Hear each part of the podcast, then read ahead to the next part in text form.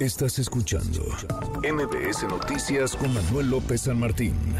Le agradezco estos minutos a Saraí Salvatierra, coordinadora del programa de rendición de cuentas y combate a la corrupción de Fundar, a propósito de este recorte, mega recorte, tijeretazo a órganos autónomos, también al Poder Judicial. Gracias, Saraí. Buenas tardes, ¿cómo estás?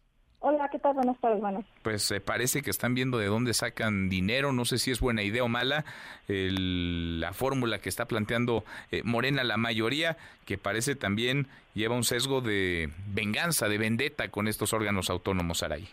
Pues sí, es preocupante que se vayan a hacer recortes al proyecto que ya estaba previsto, porque como están ahora estas previsiones en, en este esta en este nuevo dictamen, pues en realidad tal cual hay eh, bastantes afectaciones a los organismos autónomos. El proyecto sí preveía presupuestos a favor de los organismos autónomos y pues esto lo que trae son reducciones importantes.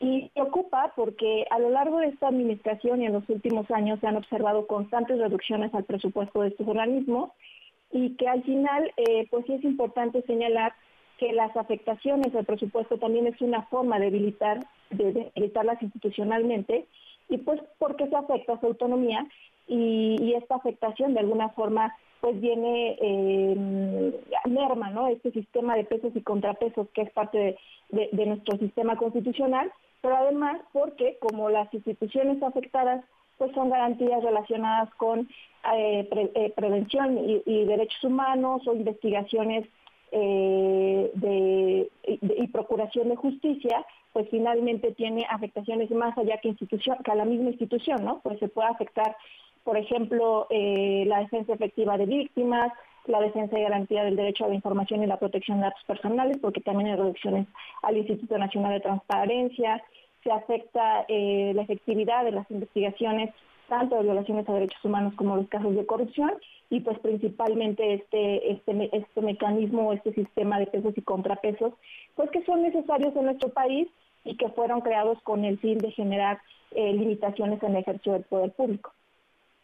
Sin duda, ahora se están, pues se están eh, desquitando, se estarían ensañando, aprovechando, a ver, hay una crisis, hay una situación de emergencia, pero uno pensaría, si van a pasar tijera, pues se le puede pasar tijera a varias cosas e incluirse también, sin duda, un poco de este presupuesto, pero ensañarse solamente con, con ellos, ¿qué tanto puede mermar eh, el desempeño de estos órganos? ¿Qué tanto puede mermar el desempeño de estas instituciones? Un recorte así, Saray. De manera muy, muy importante, em, creo que es importante recordar que sí ha habido una, digamos que política y una eh, narrativa pública de eh, de, debilitar o, de mermar de manera muy específica a los órganos garantes, a todos, ¿no? Y, obviamente la reducción del presupuesto es una forma de debilitarlas, pero también viene acompañada de otras formas de debilitamiento que tiene que ver con desprestigios públicos o con intentos de reformas a su autonomía. Eh, como tal, eh, estos objetivos tienen como, como fines últimos la protección y garantía de derechos humanos y que por ello se crean como además para poder de alguna manera mantener esa autonomía y como órgano garante.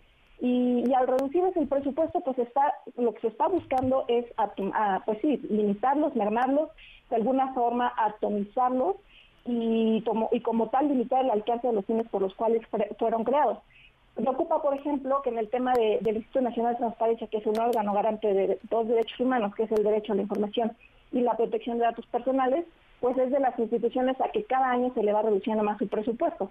Con este con este dictamen se preveía, bueno, con el presupuesto inicial, con el proyecto de presupuesto, se preveía un aumento del 6% del 11 que habían pedido las y los comisionados, pero ahora con este dictamen lo que pasa es que no se le da ninguna eh, ninguna eh, ningún aumento en comparación, por ejemplo, con 2023. Y efectivamente, pues lo que va a afectar en última instancia pues es la protección y, esta garantía de derechos humanos particularmente para los organismos que sí tienen como fin esto, ¿no? Por ejemplo, la CNDH, que aunque en el dictamen no hay, digamos, que ninguna reducción, si se aprueba este dictamen y hacemos una comparación con el presupuesto de 2023, sí va a tener una disminución del 8% y pues obviamente aquí puede afectar en, en los procesos de, protección a las víctimas de, de graves violaciones a derechos humanos. Pues sí, preocupante. Vamos a ponerle la lupa al tema, vamos a ver el alcance. A final de cuentas es una decisión que está en manos de los legisladores y parece que la mayoría pues ya, ya decidió. Saraí, gracias por platicar con nosotros. Muchas gracias. Hasta luego, buenas tardes. Hasta muy pronto, buenas tardes. Manuel López San Martín, NMBS Noticias.